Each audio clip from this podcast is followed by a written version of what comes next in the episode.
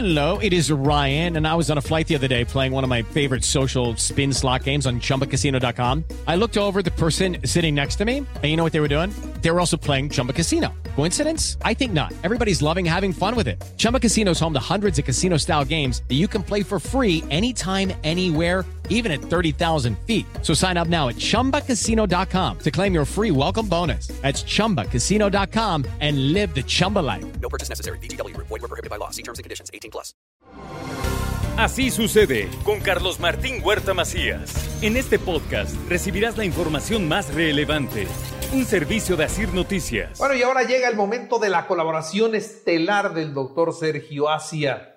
Ya más al rato vendrá el chalán. Por lo pronto, aquí está el maestro. Saludos al ingeniero. Sí, sí, sí. sí Muy buenos días, Carlitos. ¿Cómo está, doctor? Muchas gracias por la invitación. ¿Cómo se porta? Bien, Bien. bien, aquí su- sufriendo el calor todavía. La vez que la, vez pas- la semana pasada hablamos Del golpe de calor. y hoy vamos a hablar. Oiga, a mí me gustaría que con el calor se derritiera la grasita extra que tenemos en el organismo. Se antoja, ¿no? Imagínense, me, me expongo al sol y me derrito.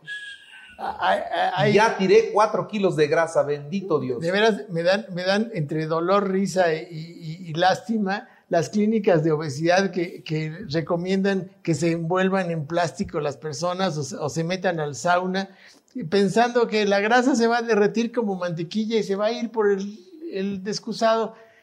Ay, qué inocentes son, qué inocentes. ¡Qué ingenuos! Qué ingenuos. ¿Cómo se A ver, dejan engañar? ¿Hoy de qué va a hablar? ¿De eso? Pues, precisa- pues ya que estamos hablando de obesidad, pues vamos a hablar de la obesidad. Pues México es campeón de la obesidad. En el mundo hay 1.900 millones de adultos con sobrepeso, 1.900. Y de esos 1.900, casi 700 millones son obesos. Y, en fin, el 13% de la población mundial tiene obesidad. México, pues no se queda atrás y somos de los campeones mundiales y más del casi el 40%, si no es que más, de los adultos tienen obesidad y alrededor del 35% de los niños están entre sobrepeso y obesidad. Entonces, ¿qué, conlleva la obesidad? Pues sin duda la obesidad no es, se debe considerar una enfermedad crónica, se debe considerar como un, como un, trastorno del organismo, no se debe normalizar. He visto como cierta tendencia en redes sociales de que pues eh, no se debe este, clasificar o, ¿cómo se llama? Este, estigmatizar a la obesidad. Tienen razón, no, no hay que burlarse, no hay que bullear a los gorditos, pero tampoco es Hay que normalizarlos, ¿no? Normalizarlo y decir, ok, es gordito y así será y qué bueno y felicidades. Acéptenlo así, que Y se acepte él y que así está todo exactamente, que se vista, que se vista con su ropa de gordito y todo. No, la obesidad es una enfermedad y debemos concebirla como tal y debemos prevenirla y debemos tratarla. Bueno, primero diagnosticarla, porque muchas veces ni siquiera la diagnosticamos.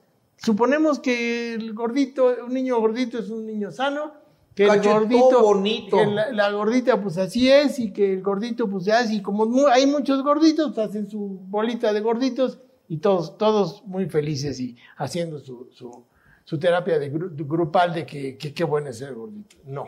La obesidad conlleva problemas cardiovasculares serios, aumenta el riesgo de enfermedades cardíacas, aumenta el riesgo de hipertensión arterial, aumenta el riesgo de infarto eh, del corazón y de infarto cerebral. Por supuesto que aumenta, es un factor, es el principal factor predisponente para la diabetes tipo 2, para trastornos de, la dislipidemia, o trastornos de, las grasas en la sangre. El, el gordito no respira bien. Eh, aquella persona que haya dormido junto a un gordito verá cómo respiran los pobrecitos. Respiran con la boca abierta y como cochinitos. No pueden respirar muy, muy bien, tienen apnea del sueño. Les engordan las vías respiratorias también. El exceso de peso afecta las articulaciones, los huesos. ¿Qué gordito no tiene dolor de cadera, dolor de espalda, dolor de rodillas, dolor de pie, dolor de mus- muscular? Pues imagínense andar cargando una mochila de 30 kilos todo el día.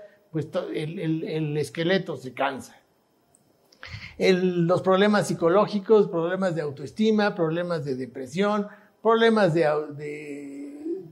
identidad, el- tienen la inmunidad del niño, del paciente obeso es- está alterada, tienen, tienen también mayor riesgo de padecer cáncer, eh, eh, se enferman más comen demasiado y tienen trastornos gastrointestinales, estreñimiento, diarrea con frecuencia, el crecimiento y el desarrollo está afectado, los niños frecuentemente son buleados, frecuentemente tienen, tienen problemas sociales a- incluso económicos, porque a los gorditos no los contratan, a los gorditos no los ascienden, a los, los gorditos tienen menos, menos opciones de, de- trabajo. Entonces, eh, ¿qué- ¿cómo vamos a tratar? Primero, cuiden su estilo, su estilo de vida. Hay que promover una alimentación saludable, equilibrada.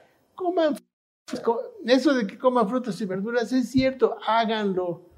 Es bien difícil encontrar frutas y verduras cuando uno anda comiendo en la calle, pero no es imposible. Llévense su lunch, llévense su, guardadito, hagan, cómprense una cajita y ahí se llevan el lunch y no anden comprando tortas y garnachas y tortas de tamar en la calle. Traten de mantener los horarios de comida usen más las piernas, en vez de usar el elevador, suban por las escaleras, Eh, no se estacionen justo enfrente de la escuela, estaciones de donde hay estacionamiento, dos, tres calles atrás, lleven a sus niños caminando, vayan al mercado caminando, no usen el coche para todo, no usen el transporte público para todo. Eh, es importante que, cuando haya obesidad en la familia, toda la familia se involucre, porque es una enfermedad familiar. Pero bueno, si todo esto falla y no le vamos a echar la culpa siempre a la genética y siempre al estilo de vida y todo, hay enfermos con obesidad tan grande que por mucho que cambiemos su estilo de vida, nunca van a bajar de peso. Y ahí es donde entran las nuevas terapias, medicamentos que, eh, realmente últimamente han bajado grandes, o sea, han tenido mucho efecto, como el Orlistat, el Saxenda, el Osimia, el Gobay. Entonces, como que alejan el último reducto del tratamiento de la obesidad, que es la cirugía bariátrica. Recuerden que esto es solo un último, la última tabla de salvación del gordito y realmente el tratamiento de la obesidad es muy difícil y, el, y por favor, llévense esto a casa. El mejor tratamiento de la obesidad es la prevención. Diagnostíquenla desde pequeños, enfóquenla como enfermedad desde pequeños y que sea un estilo de vida familiar. Hay muchos productos hoy que bajan de peso y que les venden esa idea a mucha gente, personas que se llenan de pastillas y sí bajan. Pero ah, en el momento que se dejan de tomarse el medicamento, aprenden a comer otra vez y rebotan y sale peor. Terminan Y haciéndole esa- daño a qué parte del organismo. Bueno, al hígado, al metabolismo, a las hormonas, en fin, el, el estar sube y baja de peso, incluso la autoestima. No, no es una buena táctica. Tienen que bajar de peso incluso a veces sin tener que estarse fijando en la báscula. Simplemente con el cambio de estilo de vida, con eso el organismo se va adaptando a, la- a su nueva realidad y va perdiendo la grasa que, que no le, que- que le está sobrando. Prevengan la obesidad, prevengan. Tratarla es muy difícil, prevenirla es mucho más fácil.